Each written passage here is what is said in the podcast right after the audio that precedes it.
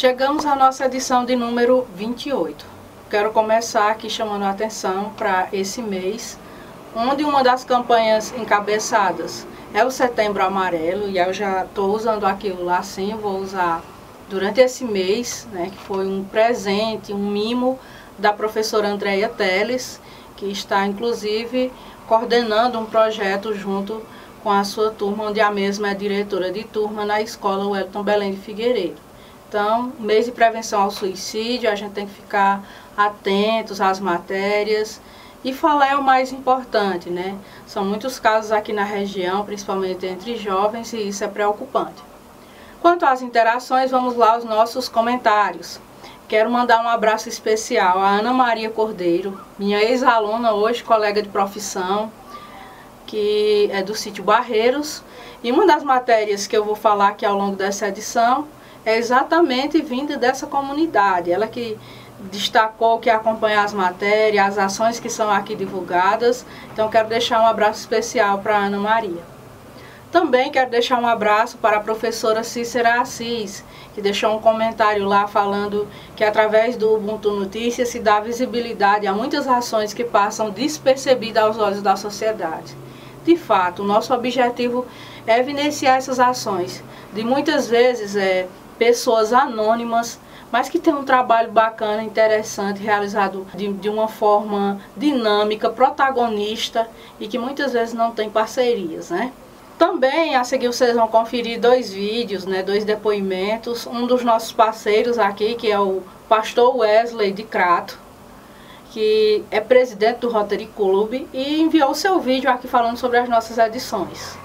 Também tem um vídeo do professor Cláudio Luan Façanha, coordenador do curso de redes de computadores da Escola Wellington Belém de Figueiredo, que também mandou seu recadinho através de vídeo. Desde já Agradeço pela contribuição de cada um de vocês. Olá, Lucélia Muniz e profissionais que fazem o canal Umbutu Notícias em Nova Olinda, Ceará.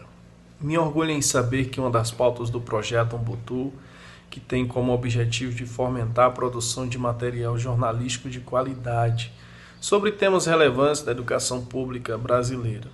Se percebe isso no apoio e incentivo à educação que vocês têm demonstrado nós, parceiros, entendemos que reportagens bem construídas podem chamar a atenção da opinião pública para temas fundamentais para a melhoria da educação pública no nosso Brasil. Além disso, essas notícias, esses materiais se tornam referências de padrão de qualidade e logo logo vão ser buscados por outros jornalistas. Com o bom trabalho jornalístico que vocês vêm desenvolvendo, demonstrando imparcialidade, valorização da cultura respeito ao diferente, não demorará muito para vocês ser referência também no nosso estado, demonstrando um jornalismo cheio de ética, responsabilidade. Eu só tenho a agradecer por vocês me chamar de parceiro. Nova Olinda que está de parabéns por ter profissionais na qualidade do jornalismo do Umbutu Notícia. Sucesso, Pastor Antônio Wesley, presidente do Rotary Club de Olá pessoal, sou o professor Luan, Venho aqui parabenizar a colega Lucélia Muniz e toda a sua equipe pelo empenho no portal Um Ponto Notícias e pelas suas edições, que têm grande importância para o Cariri Oeste e todos os seus seguidores do portal. Então, vale a pena curtir, seguir e aproveitar todas as edições deste canal de comunicação que é disponível para todos vocês. Então, parabéns, Lucélia Parabéns toda a equipe do portal Ubuntu Notícias. Ainda no giro da semana, a quinta edição do Sarau da Escola Padre Luiz Filgueiras, aqui de Nova Olinda, trouxe como tema central o meio ambiente. Um tema extremamente pertinente pela, pelo atual contexto em que nós estamos passando, né, a questão das queimadas na Amazônia. E o Sarau, ele traz essa temática em forma de poesia, esquete teatral, através da música. E tudo isso de uma forma artística e literária. Ora, alunos, ex-alunos, professores e convidados dessa instituição de ensino, através da coordenação dos professores da área de linguagens e também da escola em si, né, do núcleo gestor e demais funcionários, no Teatro Violeta Arraes já torna esse um dos eventos mais festejados, mais aguardado, que traz de uma forma prazerosa temáticas tão pertinentes e tão interessantes. Então, desde já, parabenizo o grupo por mais essa idealização desta edição. E no giro da semana, uma das matérias que eu noticiei aqui é sobre a participação de alguns atletas da ACANC, Associação Caririense de Artes Marciais Chinesas. Ela que tem à frente o professor Batista e está levando para Santa Catarina para participar do 30 Campeonato Brasileiro de Kung Fu Wushu, oito atletas de, nosso, de nossa região Cariri Oeste. Trata-se do Gabriel Batista, José Alisson aqui de Nova Olinda, Ismael Oliveira de Tarrafas e os altaneirenses Claiser Venâncio e Cleodiomar Rodrigues. Então, além da, dessa novidade, né, uma participação expressiva aqui dos atletas do Cariri Oeste na seleção cearense de Kung Fu Shu, o técnico Batista, que coordena o projeto social da ACANC em vários municípios, foi convocado também pela terceira vez para ser o técnico da seleção cearense. Conheça o Grupo MUDE, Mulheres Unidas desenvolvem e engrandecem. É um projeto social organizado por mulheres e crianças do sítio Barreiros, que fica localizado aqui em Nova Olinda, e que começou a trabalhar atividades físicas como uma forma de valorização da saúde, combater o sedentarismo, e começou também a perpassar para a questão de atividades culturais, atividades de autoestima da mulher, e tudo começou na quadra da comunidade, mas hoje é um espaço onde as mesmas já articulam várias parcerias para tornar essas atividades mais dinâmicas. Uma iniciativa da própria comunidade que se configura como um projeto social muito organizado, muito bem articulado e uma história linda de se conhecer. Num oferecimento de Agência Clique, Granja Aqui Frango, Madeireira Madre Sul, Clínica Life, Conceito Livraria Café, Dr. Valdizar Grangeiro, Barbearia Heleno Barbershop, Centro de Educação Básica SEB, Flor de Açúcar e Cavalheiros Barbershop Cariri. Chegamos à nossa edição de número 28 e hoje temos a alegria de receber aqui Chayenne Alencar, potengiense, cineasta, atriz, uma pessoa que tem uma história de inspiração muito interessante, que começa desde a sua infância, a identificação com essa arte e também de projetos sociais, inspiração para jovens, uma formadora também e uma pessoa que já tem todo um trabalho com filmes de longa-metragem e que com certeza vocês vão gostar de conhecer um pouco mais. Então, Chayenne, seja bem-vinda. Ah, muito obrigada, Lúcia. Estou muito feliz de estar aqui. Bom, vamos começar assim tentando entender, porque assim, toda formação eu vi que você é formada na área jurídica, em direito. Aí eu pensei, mas qual a relação com cinema? Como é que surgiu esse gosto? Eu sei que desde a infância, onde a gente começa a perceber as nossas habilidades, é, o gostar, o identificar-se, que muitas vezes vai refletir no nosso futuro profissional. De onde veio a tua inspiração, essa paixão é, pelo cinema? Olha, há muito tempo eu sempre fui envolvida com arte, né? Sempre gostei muito. Principalmente porque eu tinha uma tia já hoje falecida, tia Fia, sempre gosto de citar o nome dela que era quem me dava mais estímulo para continuar a trabalhar com a arte, né? Desde criança, ela tinha o costume de me chamar para ir para casa dela, ah, senta aqui, vamos escrever uma história. E aí eu começava a escrever umas histórias. Quando eu não tinha ideia nenhuma, ela sempre dava uma deixa, ah, escreve uma palavra, depois uma frase, agora a história. E eu fui criando essa rotina de escrever histórias, de criar histórias. Só que minhas histórias nunca eram muito felizes, né? Hum. Eram histórias mais voltadas para o terror, para o suspense. E aí eu comecei a, a fazer é, histórias e a transformar em, em, peças teatrais.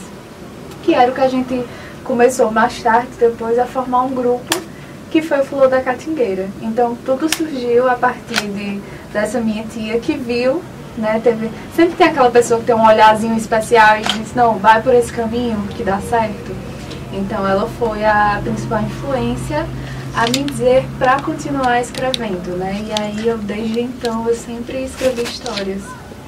Bom, vamos lá. A gente sabe que o ato, né, você ter essa formação e começar a atuar, sempre tem aquele grupo da cidade, como você falou, falou da Catingueira, que é a base para você começar os seus primeiros trabalhos. Como é que está esse grupo hoje? É, como foi a tua formação, o teu crescimento dentro desse grupo? Eu sempre costumo dizer que com o Fulô da Catingueira, né, eu mais aprendo do que ensino. Porque, afinal de contas, essa é a verdade. Eu comecei o projeto muito novinha, 2009 mais ou menos, por aí, e comecei o projeto. Quando o Fulô da Catingueira iniciou, éramos só quatro, né? Eu e mais três amigos. Que também, ah não, vamos ajudar, né? Não, ela tem essa ideia, vamos, vamos somar para ver se dá certo. E em pouco tempo eu me vi num auditório com microfone dando aula de teatro para 100 pessoas. Então foi um crescimento muito surreal em, em pouco tempo, né, com o Fulô da Catingueira. Hoje o grupo ainda existe. A gente continua fazendo montagens, né, sempre com, é, os alunos estão em movimentos. Se não é dentro do Fulô, é na escola. E eles levam o Fulô com eles, né? Eu acho que isso é a parte mais bonita, da gente estar tá sempre junto, da gente estar tá torcendo um pelo outro. Então essa, essa é a família Fulô da Catingueira. E aí hoje a gente está mais voltado para produções de audiovisual. Né? Então no teatro a gente tem várias peças e eu agradeço muito assim ao universo, a Deus, a eles que confiaram muito, porque tudo nasceu do teatro. Né? A gente, eu comecei a escrever as peças, eles adoraram as peças, toparam encenar e começaram a produzir as peças que eu escrevia. Então todas as peças que o Fulano da Catingueira apresentou até hoje, todas são autorais. Então é uma conquista muito grande. E a gente começou a fazer essas apresentações. Como o grupo não tem nenhuma fonte financeira, nenhum patrocinador, nenhum apoio público, nem nada, a gente é autônomo mesmo, a gente faz as peças fechadas para arrecadar dinheiro para futuramente produzir, fazer uma produção de cinema, uhum. né? Que foi o que aconteceu com a Lone, é o que vai acontecer com os próximos documentários, os próximos curtas que a gente está fazendo. A gente está agora atualmente com um projeto, que é um projeto voltado para a cultura de Potengi, para resgatar as raízes, pegar depoimentos das pessoas que são influentes e que têm uma história cultural dentro do Potengi. Então, Fulô, deixei isso na mão deles, né, uhum. do, do, dos meus alunos, para que eles é, pegassem esse gosto também pela produção, já que até então eles estavam só atuando. Agora é o momento de aprender a produzir também num oferecimento de Case Comigo, Case Bem. Doutora Ayala Índias, Doutor Marcos Renato Índias, Vereador João Cabral, Restaurante Top Grill, Vereador Tia Feitosa, Santuário da Divina Misericórdia, Escritor Geraldo Ananias, Vaqueiro Bom de Farra e Gestora Lúcia Santana. E aí eu fiquei pensando, aí você vai de encontro à área jurídica, né? Por que direito e não já um curso voltado para essa tua habilidade que você já, inclusive, já tinha uma prática, uma vivência? Pois é, eu sempre tive do, do coração que direito iria me ajudar muito, tanto na, na área artística como no, no próprio direito, né? Eu acho que é muito aquela coisa de você querer fazer a diferença de alguma forma. Eu nunca vi uma profissão como fonte financeira. Ah, não, vou fazer essa faculdade porque dá dinheiro, vou fazer isso porque não, eu sempre consegui, graças a Deus, enxergar possibilidades para unir as duas coisas. E eu, no oitavo, na oitava série, saía da escola do Menezes Pimentel lá no Potengi, faltava aula para ir assistir a audiência hum. no fórum. E achava muito interessante a forma como as partes se comportavam, como o juiz se comportava. Aquilo, para mim, de certa forma, era uma encenação, uhum. né? era um teatro vivo. E aí ninguém falava que, que era encenação, né? Então eu comecei a gostar muito do direito, comecei a ler muito sobre a área jurídica, né? E disse, não, eu vou fazer esse curso. E dentro do direito, quando eu comecei a faculdade, é, sempre tem aqueles momentos que você diz, poxa, não é melhor desistir não. eu acho que todo mundo que está fazendo faculdade, uhum. eu escutava muito na faculdade que o pessoal dizia, olha, o quinto semestre é o quinto dos infernos. Então eu escutava muito isso, né? E eu dizia, meu Deus, acho que todo mundo passa por um período de eu tranco ou não tranco, uhum. nesse meu desespero. E aí, quando me bateu esta Porque eu tive esse momento sim, né? Que quando eu me vi assim, eu disse, poxa, é aqui mesmo o meu lugar ou eu estou me enganando? E aí foi quando eu realmente consegui enxergar que era ali o meu lugar, era no direito, na área jurídica.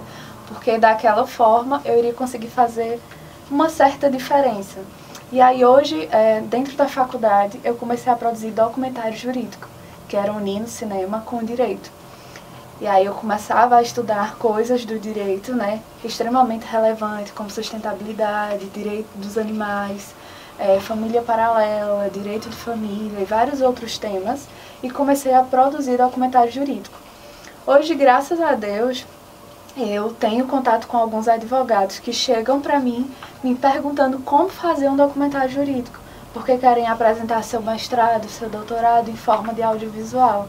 Então isso para mim é muito gratificante, porque até então no Cariri, na região, eu nunca tinha vi visto ninguém do curso de direito produzir audiovisual. Porque as pessoas de direito, e não querendo generalizar, mas a maioria é, tem um pensamento muito tecnicista. Uhum. Não estou julgando, mas estou dizendo que a, a, as pessoas, principalmente da área jurídica, precisam ter esse leque de visão. Precisa entender o quanto o direito é interdisciplinar, né? E aí eu disse, não, esse é o meu lugar. Eu acho que dessa forma é a forma que eu vou conseguir fazer diferente. E aí até hoje eu continuo com o mesmo link de direitos culturais, direito de cinema, direito à arte.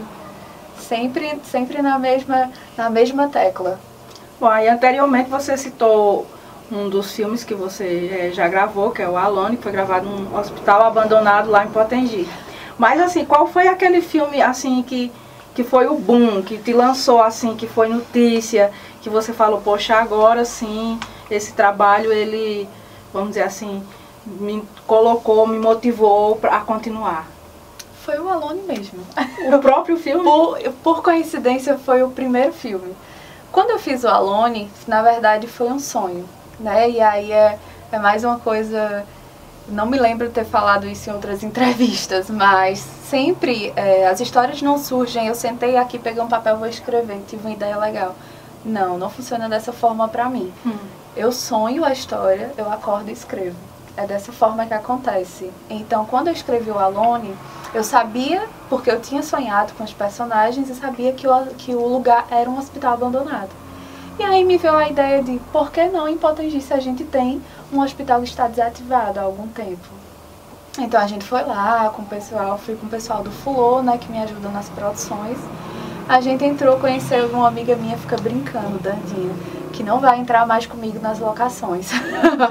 Porque eu entrava e ficava de olho fechado, andando pelo hospital dizendo aqui é tal cena, aqui é tal cena. E a gente foi construindo o filme dessa forma. Então o Alone foi muito significativo, porque foi o primeiro trabalho. Então a gente estava aprendendo a atuar, a gente estava aprendendo a, a fazer produção. E você assistindo o filme, modesta parte, para ser uma primeira produção do interior, totalmente independente, é, o Eudes teve um papel assim altamente significativo, que foi o diretor de fotografia, né, e o nosso editor também. Ficou incrível para a nossa realidade o filme e um longa-metragem. Então, quando o Alone saiu, foi notícia assim em todos os lugares. As pessoas paravam, tanto eu quanto os meninos, para perguntar do filme, parabenizar. E aí foi com o filme que lançou-se uma pesquisa na internet e saiu uma, uma, uma pesquisa de que eu tinha sido a primeira mulher no Ceará a fazer filmes de terror independente. E aí isso expandiu muito, né? Então pessoas me ligavam em todos os lugares para saber como era o filme, como que a gente tinha feito. Entrava em contato com os meninos para saber como foi atuar no hospital abandonado, hum. se não tiveram medo, uma experiência sobrenatural. Tá. Então a gente. É, eu escutava das mais diversas conversas. Então a Alone com certeza foi o que me alavancou, que me deixou muito conhecida. E o que eu sou hoje, assim, em relação ao cinema, ao cinema independente de guerrilha, é com certeza graças a esse filme. E para quem estiver vendo a nossa conversa aqui e quiser acessar, tá disponível? Sim, tá disponível, tá no YouTube, é só colocar lá Alone Tracinha Chaine Alencar e vai aparecer o longa-metragem. Tem uma hora e vinte, mais ou menos, e outros trabalhos também, que a gente tem alguns já. Num oferecimento de Construtora JR Araújo, Professora Célia Dias, Sindicato dos Trabalhadores Rurais, Agricultores e Agricultoras Familiares de Nova Olinda, Brasil Climatização, Iris Collection, Farmácia Campinas, Panificadora Nossa Senhora de Fátima, Mercadinho Viniberg, Dr. Kleber Marx e Gráfica Cícero do Assaré. Bom, recentemente você foi, foi a produtora do filme O Valor do Tesouro Perdido. Está aí sendo divulgado, né? E aí eu queria que você falasse um pouco dessa produção, é do que se trata, como é que está sendo a divulgação. Ah, O Valor do Tesouro Perdido. Eu sempre falo que é um filme que me tocou muito. Né? Me tocou muito enquanto pessoa, enquanto produtora. É de um amigo meu, o filme do Jaildo Oliveira, né? A gente é muito parceiro, a gente está sempre produzindo juntos. E aí, quando ele começou com a ideia do filme, ele me chamou em primeiro momento para escrever uma cena que algumas pessoas morriam. ele vai deixar, algumas pessoas vão morrer e eu não estou conseguindo escrever. Tu escreve, eu disse, para matar a pessoa, pode deixar que eu escreva. então eu comecei a escrever a cena e terminei, dei para ele, ele gostou muito. E aí ele foi me convidou, né? Depois uhum. de, de ter escrito essa parte do roteiro, ele me chamou para participar da produção também. E o meu papel na produção foi muito voltado para a preparação de elenco, que é o que a gente chama de é, você se concentrar no personagem, você dar vida ao personagem, a característica dele, realmente se desligar de quem você é e ser o personagem de fato. É, todas as pessoas que são envolvidas nesse filme, Valor Tesouro Perdido, nenhum nunca tiveram aula de teatro, nunca tiveram aula de cinema, não são atores, né? Eram a família, amigos e vizinhos de Jaildo que queria fazer o filme. Uhum. E aí, quando eu cheguei, que eu vi aquele local, eu vi aquelas pessoas, eu disse, caramba, que incrível. Que Onde coisa... foi a, a foi Milagres. Milagres no sítio Cajuí. E aí a gente foi, é, foi um pouquinho mais de um ano o processo do filme, sempre ia é, para fazer preparação de elenco. E quando eu fazia a preparação de elenco com eles, era o que mais me tocava porque eles realmente saíam de si. Quando, é, sempre que eu faço preparação, eu, por exemplo, estou fazendo uma preparação com você. Hum. Sua personagem é Marta. Seu nome é Lucélia. Uhum. Só que eu nunca lhe chamo de Lucélia, eu sempre lhe chamo de Marta. Então chega um momento, e foi muito engraçado porque aconteceu com vários, vários atores desse filme. Chega um momento que você chama pelo, a pessoa de Lucélia e você não atende porque você não entende aquilo que é você. Você acha que você é Marta. Então foi muito forte, muito profunda a preparação de elenco e eles me surpreenderam bastante. Tem uma cena em especial que eu sempre conto, e aí eu vou deixar spoilers, da Sara. Sara é uma das atrizes, né? E esse é realmente o nome dela, Sara. E Sara tinha uma cena que ela se escondia embaixo de uma cesta. E um capanga puxava a cesta, pegava ela pelo cabelo e ali ele mata ela com uma, uma, um facão. Tá. E quando ele, eu fazendo a preparação de elenco com ela, aí ela me perguntou assim, eu falo alguma coisa quando ele for fazer isso? Aí eu disse, você eu não sei, mas Sebastiana, que era a personagem, ela fala o que ela quiser. Aí pronto, ela ficou calada, ela realmente ficou concentrada na cena e entrou embaixo da cesta.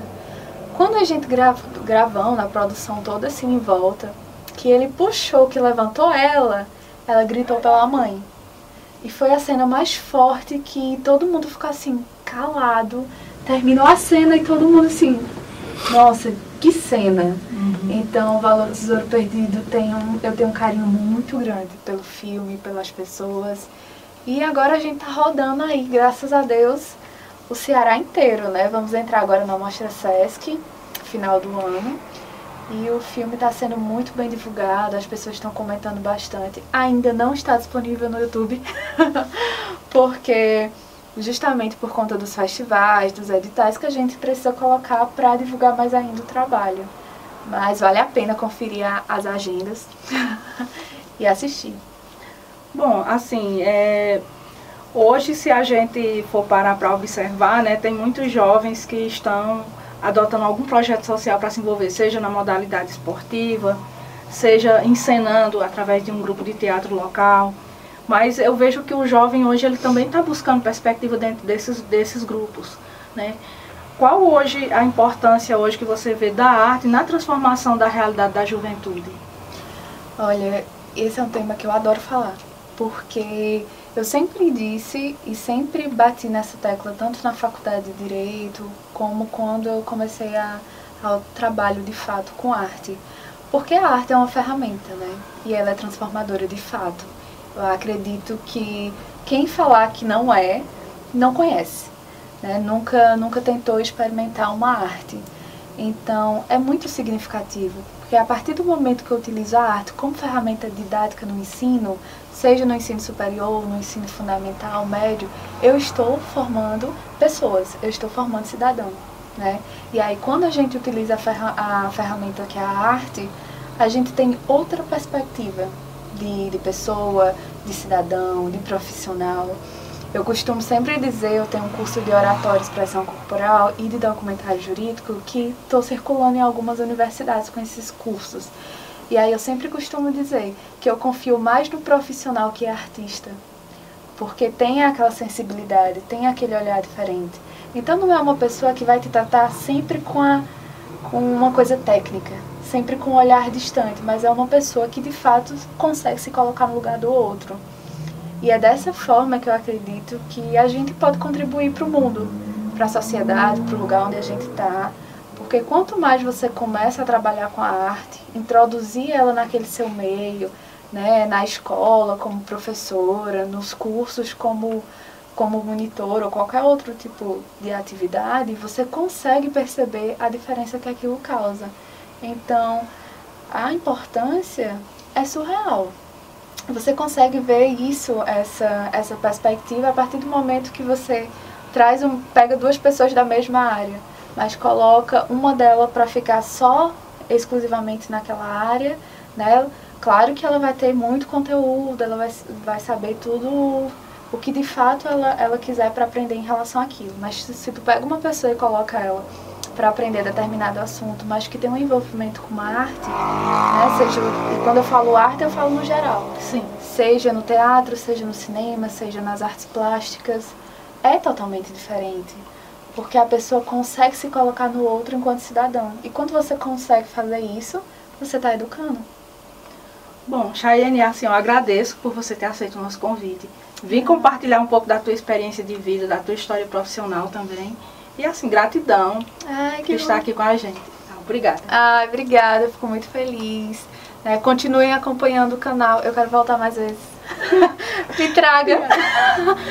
e é isso, pessoal. Muito obrigada. A próxima vez eu vou trazer umas coisas de terror mais minha cara.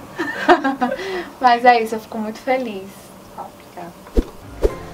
Num oferecimento de Professora Sandra Liz, Shop do Criador e Professor Francisco de Assis.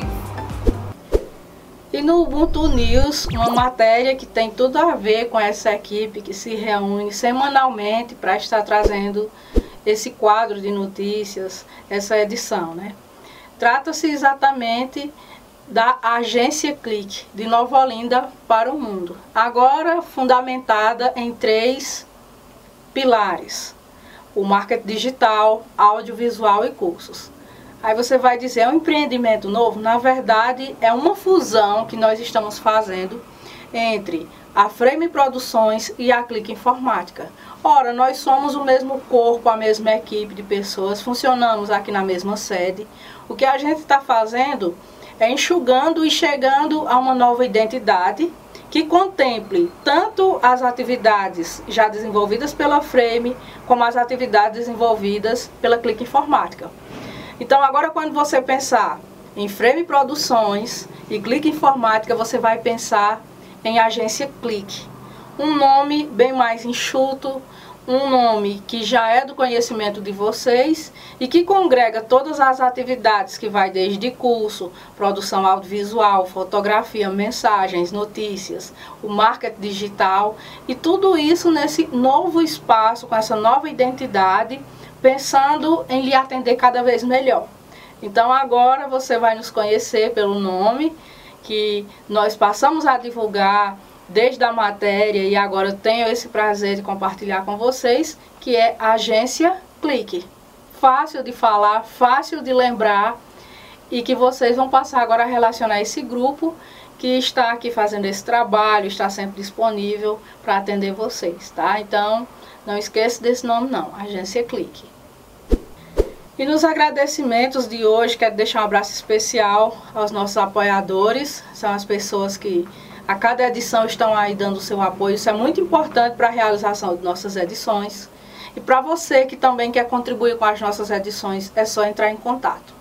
Quanto aos comentários, eu acho que eu não preciso nem dizer assim da alegria e a satisfação que é ter esse retorno de vocês. A cada mensagem recebida, sugestão, comentário, a gente sente que está fazendo esse feedback com vocês. Como é que você pode estar tá interagindo?